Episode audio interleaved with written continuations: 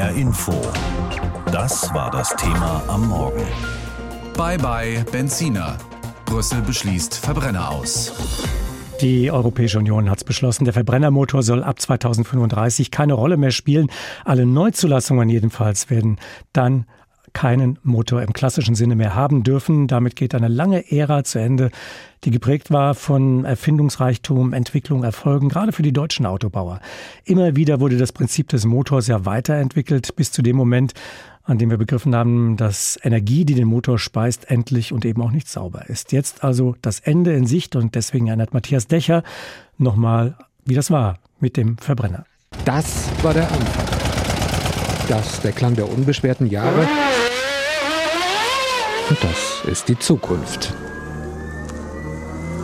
Dazwischen liegen knapp 200 Jahre, in denen der Verbrenner unser Leben in allen Bereichen berührt hat. 200 Jahre? Tatsächlich gab es erste Versuche mit einem Motor schon um das Jahr 1850. Und das Prinzip war fast immer gleich. Luft und Treibstoff gehen hinein, in den Zylindern kommt es zu einer Explosion und die Kraft gibt Antrieb. Klingt nüchtern, und ist doch so emotional. Also ich gebe immer Vollgas, wenn frei ist. der Sound der einzelnen Automarken und Motoren war ganz eindeutig zuzuordnen. Klar, die Ente, der Kultwagen von Citroën. Das ist der Mercedes Diesel und den hier kennen auch alle. Der VW Käfer. Zu Beginn der Verbrennerära fuhr man aber eher gemächlich. Wenn überhaupt, sagt die älteste Autofahrerin der Geschichte, Bertha Benz. Vor mir hat überhaupt oder kein Automobil existiert und bin auch allein kutschiert. Das war im Jahr 85 oder 86. Also 1885, meint sie. Manchmal hielt der Motor durch, manchmal musste sie den Benz, der damals noch gar nicht so hieß, auch nach Hause schieben. Das Gespräch fand anlässlich des 90. Geburtstages von ihr statt. Das war 1939. Da hatte sich das Auto in Deutschland schon fast zur Serienreife entwickelt. Ein Jahr zuvor hatte Ferdinand Porsche ein Auto konstruiert, das lange hielt. Dr. Porsche konstruierte eine Limousine, einen offenen Wagen und eine Cabrio-Limousine. Der Käfer wurde aber gar nicht von Porsche erfunden. Der Erfinder hieß Bela Barenji. 1925 hat er ihn auf dem Reißbrett entwickelt und Porsche hat das Konzept na sagen wir mal, übernommen. Der Käfer hat durch Leistung überzeugt, aber manchmal gab es auch andere Argumente, um Autos gut zu finden. Passen Sie bitte ganz genau auf, 007. Bond war da nicht wählerisch. Er fuhr Aston Martin, Lotus, Toyota, aber auch einen BMW. Bis der Verbrenner in der Gesellschaft als massentauglich galt, dauerte es aber. Anfangs waren die Autos auf Rennstrecken unterwegs und noch 1953 glaubte der damalige Bundespräsident Theodor Heuss, Wer hat denn in diesem deutschen Volk der Arbeit so viel Zeit, um zum Vergnügen spazieren zu fahren. Immer mehr haben es dann aber auch und sie wollten es auch. In den 50er Jahren bis nach Italien über den Brenner. Das Auto schaffte den Aufstieg. Und auch im anderen Teil Deutschlands gab es Motoren, die liefen. Vier Trümpfe mit dem Trabant 601. Bequem für vier Erwachsene. Viel Raum für ihr Gepäck. Nur einmal blieb in Deutschland der Motor aus. Im November 1973 gab es wegen der Ölkrise Fahrverbote. Wer dennoch gefahren ist und erwischt wurde, musste 500 Mark Strafe zahlen. Helmut Schmidt, der spätere Kanzler, war damals Finanzminister und konnte schon da Weissagen. Sicherlich werden wir alle mit viel Fleiß daran arbeiten müssen, dass in vielen Produktionen Öl durch Steinkohle, durch Braunkohle ersetzt wird und später auch durch atomaren Strom. Das mit dem Strom gibt es ja jetzt schon. Ab 2035 wird der Verbrenner dann so gut wie gar keine Rolle mehr spielen. Autos wird es wohl weitergeben und sicher auch Menschen, die sie nutzen, denn das Prinzip bleibt. Es läuft und läuft und läuft und läuft und läuft und läuft und läuft. Ja, nun haben die Staaten der EU in Brüssel es beschlossen, dass Verbrenner aus ab 2035. So sieht man es dort jedenfalls ganz anders. Die Sicht in Berlin, wo ja die FDP sagt, sie habe das Verbrenner aus in der EU gekippt und dass man eines der Ergebnisse des Koalitionsausschusses E-Fuels nun fördern will, auch steuerlich. Ja, was ist das denn nun? Es ist kompliziert und an dieser Stelle bestenfalls absurd, meint Holger Beckmann in seinem Kommentar. HR Info Meinung Es gibt ein Verbrennerverbot, aber es gibt kein Verbrennerverbot. So muss man wohl in Worte fassen, was die EU-Mitgliedstaaten da jetzt vereinbart haben, nachdem die Bundesregierung in letzter Minute den eigentlich ausgehandelten europäischen Beschluss dazu blockiert hatte. Auf Druck des deutschen Verkehrsministers Volker Wissing musste dann Europas Klimaschutzkommissar Franz Timmermans zusichern, dass man in den nächsten Monaten einen Vorschlag machen werde in Brüssel, wie nämlich trotz Verbot von Verbrennungsmotoren in Neuwagen ab 2035 doch noch eine Hintertür offen bleiben kann für diese spätestens dann völlig antiquierte Autoantriebsart, wenn sie nur mit E-Fuels betankt wird. Wissing hat Timmermans dazu quasi genötigt, ohne Rücksicht auf europäische Spielregeln und ohne Rücksicht auch darauf, dass diese Kraftstoffe knapp sind und teuer und ineffizient und dass man sie brauchen wird vor allem und zuerst für Flugzeuge, für Schiffe und für die Industrie. Wenn dann noch etwas übrig bleiben sollte, dann könnte man das vielleicht für Verbrennerautos verwenden, aber bestenfalls, wie gesagt, zu vermutlich horrenden Preisen. Dass Bundesfinanzminister Lindner bekanntlich in der gleichen Partei wie Wissing deshalb vorsorglich schon einmal angekündigt hat, solche Autos dann mit Steuersubventionen zu fördern, illustriert den ganzen groben Unfug durchaus eindrucksvoll. Das einzig Beruhigende an dem Theater, am Ende wird die Kommission einen Vorschlag machen, der am faktischen Verbrenner aus doch nichts ändert, und wenn sie einen solchen Vorschlag nicht macht, dann wird das Europäische Parlament dagegen klagen, und dann muss vielleicht sogar Christian Lindner sich 2035 doch einen Neuwagen mit E-Antrieb kaufen. Besser wär's.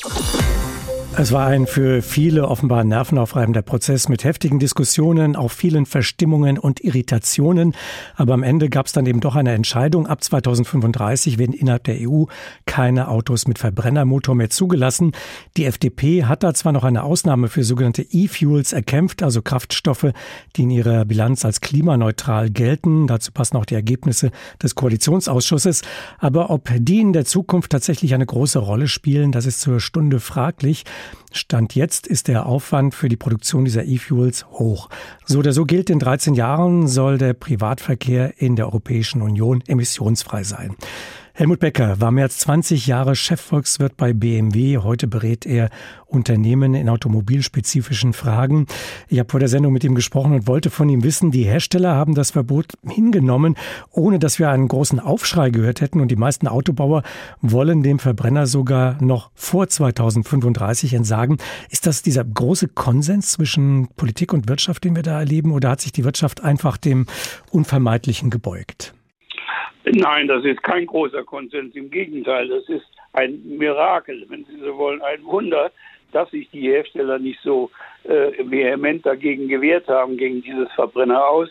Die einzige Begründung ist die, dass man Elektroautos offensichtlich zu höheren Preisen und zu besseren Erträgen verkaufen kann. Und die Entwicklung gerade des Jahres 2022 spricht genau dafür. Das heißt, alle Hersteller haben Rekordergebnisse eingefahren obwohl die, die stückzahlmäßig gesehen der Absatz zurückgegangen ist. Was mich wundert, ist, dass die deutschen Gewerkschaften, denn die sind eigentlich betroffen, die Arbeitsplätze sind betroffen, dass die sich in der Vergangenheit nicht stärker gegen dieses Verbrenner ausgewehrt haben. Wenn wir mal davon ausgehen, dass das Verbot genau so kommt, wie es jetzt gerade auf den Weg gebracht worden ist, was bedeutet denn diese Entscheidung für die deutsche Autoindustrie? Wird dann das Elektroauto für den europäischen Markt hergestellt und der Verbrenner für den Rest der Welt? Was kann man sich da vorstellen?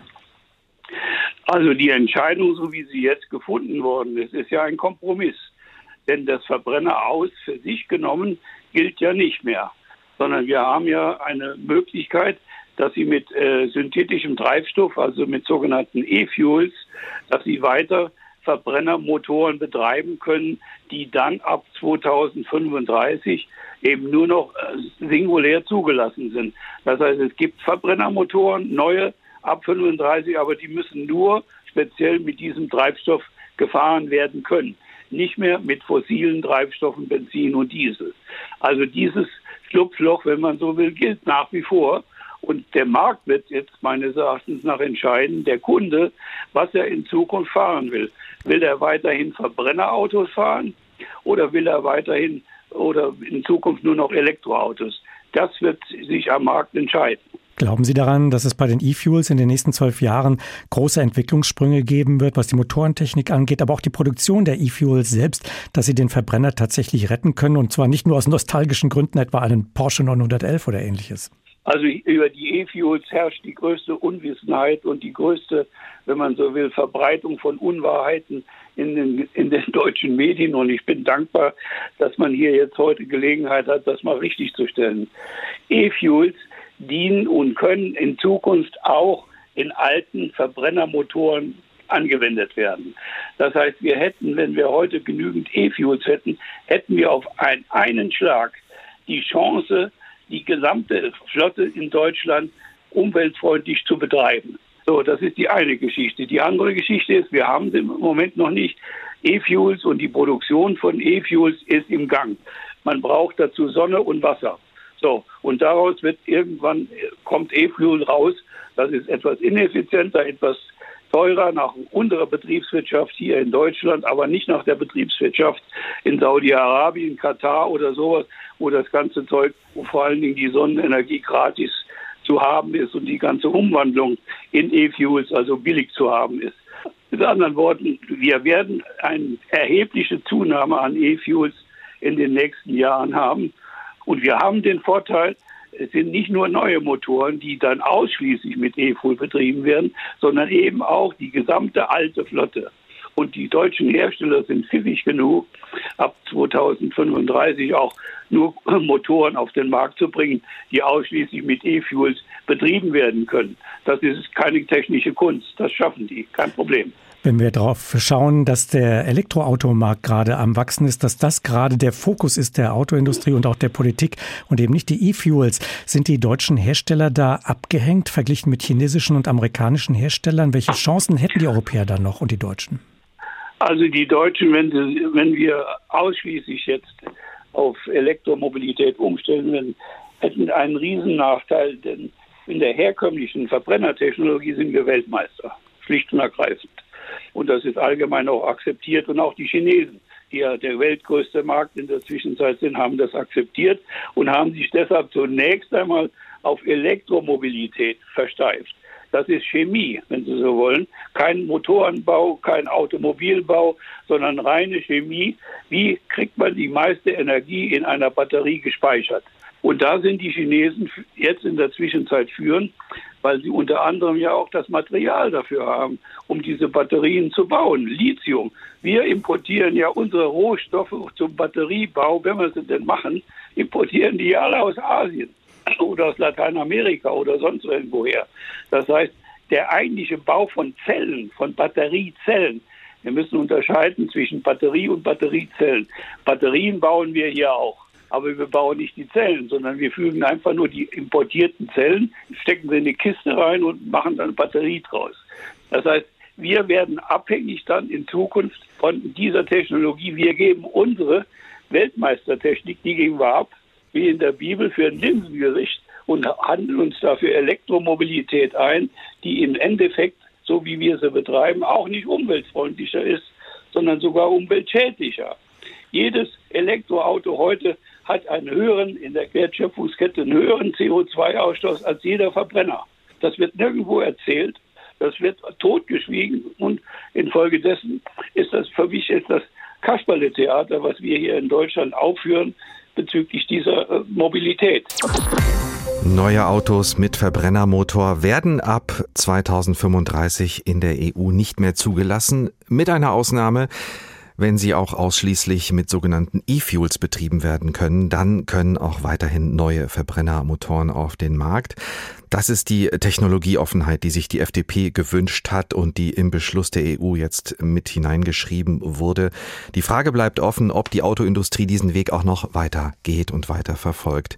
Es hängt letztlich davon ab, wie teuer und auch wie praktikabel die Produktion von synthetischen, klimaneutralen Kraftstoffen in Zukunft sein wird. Und das hängt natürlich auch von der Qualität der Batterien ab, die wir in Zukunft brauchen werden. Professor Maximilian Fichter ist Experte für Elektrobatterien. Er ist geschäftsführender Direktor des Helmholtz-Instituts in Ulm für elektrochemische Energiespeicherung. Herr Fichtner, ist der Weg, den die Politik jetzt vorgegeben hat, so ziemlich alles auf die Elektromobilität zu setzen aus wissenschaftlicher Sicht der richtige? Also wenn wir den Pkw-Verkehr betrachten, ja, eindeutig. E-Autos sind die beste Wahl, wenn wir Treibhausgase mindern wollen. Sie gehen deutlich effizienter mit der Energie um als andere Antriebe und sie sind auch sicherer als Verbrenner. Das sieht anders aus, wenn wir Schiffe, Flugzeuge oder manche Sondermaschinen betrachten. Da werden wir zum Beispiel E-Fuels benötigen, weil elektrische Antriebe hier noch zu schwach sind. Im Straßenverkehr machen die allerdings wenig Sinn. Die sind weder verfügbar noch sind sie klimaneutral, was ja immer auch behauptet wird. Von der Klimabilanz sind sie circa ein Drittel schlechter als die rein elektrische Lösung. Wir hatten heute Morgen äh, Helmut Becker im Gespräch vom Institut für Wirtschaftsanalyse und Kommunikation in München und er war vorher viele Jahre bei BMW, bei einem Autohersteller.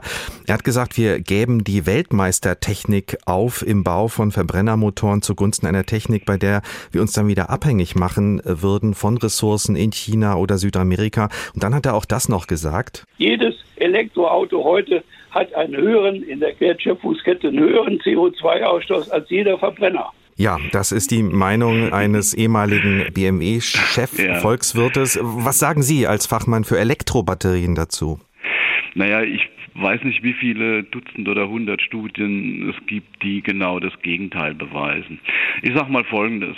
Jeder, der ein Elektroauto fährt, weiß, das braucht etwa 16 bis 18 Kilowattstunden pro 100 Kilometer elektrische Energie. Davon ist etwa die Hälfte erneuerbare und, und die andere Hälfte ist etwa fossil. Ja, wenn ich jetzt mit einem Verbrenner fahre, der sechs, sieben Liter Diesel oder sowas verbraucht, dann sind das auf einmal 50 bis 60 Kilowattstunden und das ist praktisch 100 Prozent fossil. Also die Rechnung des Herrn würde ich gerne mal sehen. Er sprach auch von der gesamten Wertschöpfungskette. Ich glaube, der ja. wird auch die Produktion des Autos natürlich mit einkalkuliert, auch die Produktion eines Elektroautos. Ganz genau. Da gibt es einen berühmten Fußabdruck der Batterie, weil die Herstellung natürlich energieaufwendig ist. Jetzt ist es aber so, und das wird halt gerne ja nicht betrachtet bei solchen Betrachtungen von Verbrennervertretern, dass halt die neuen Batteriefabriken praktisch alle zum großen Teil oder sogar 100 Prozent mit erneuerbarer Energie laufen. Wenn Sie heute ein Model S kaufen von Tesla aus, aus Texas, Austin, dann ist dieser berühmte Rucksack, der, den es da abzufahren gibt, der liegt etwa bei 8.500 Kilometern. Und da werden dann zum Teil noch Zahlen genannt von 200.000 Kilometern oder sowas. Das mag vielleicht im Jahre 2010 mit chinesischem Kohlestrom der Fall gewesen sein. Das ist aber nicht mehr aktuell. Aber wir haben natürlich auch noch die Diskussion um die Ressourcen, das berühmte Lithium. Also wir brauchen Ressourcen, mit denen wir uns sozusagen aus heutiger Sicht noch abhängig machen, richtig? Ja, Lithium gibt es eigentlich vergleichsweise häufig. Das Problem im Augenblick ist, dass es ist relativ wenig am Markt. Das liegt einfach daran, dass wenn man neue Ressourcen erschließen will, das ist egal, ob das Lithium oder andere Rohstoffe sind, dann hat es etwa zehn Jahre Vorlauf. Und der Bedarf wächst halt schneller als das Angebot im Augenblick. Und deshalb gehen die Preise im Augenblick hoch. Was deshalb gemacht wird auf Forschungsseite ist, wir, wir entwickeln Alternativen. Es gibt es schon die ersten Natrium-Ionen-Batterien in China fahren sogar schon die ersten Autos damit rum und das schafft natürlich dann Entlastung auf diesem Markt.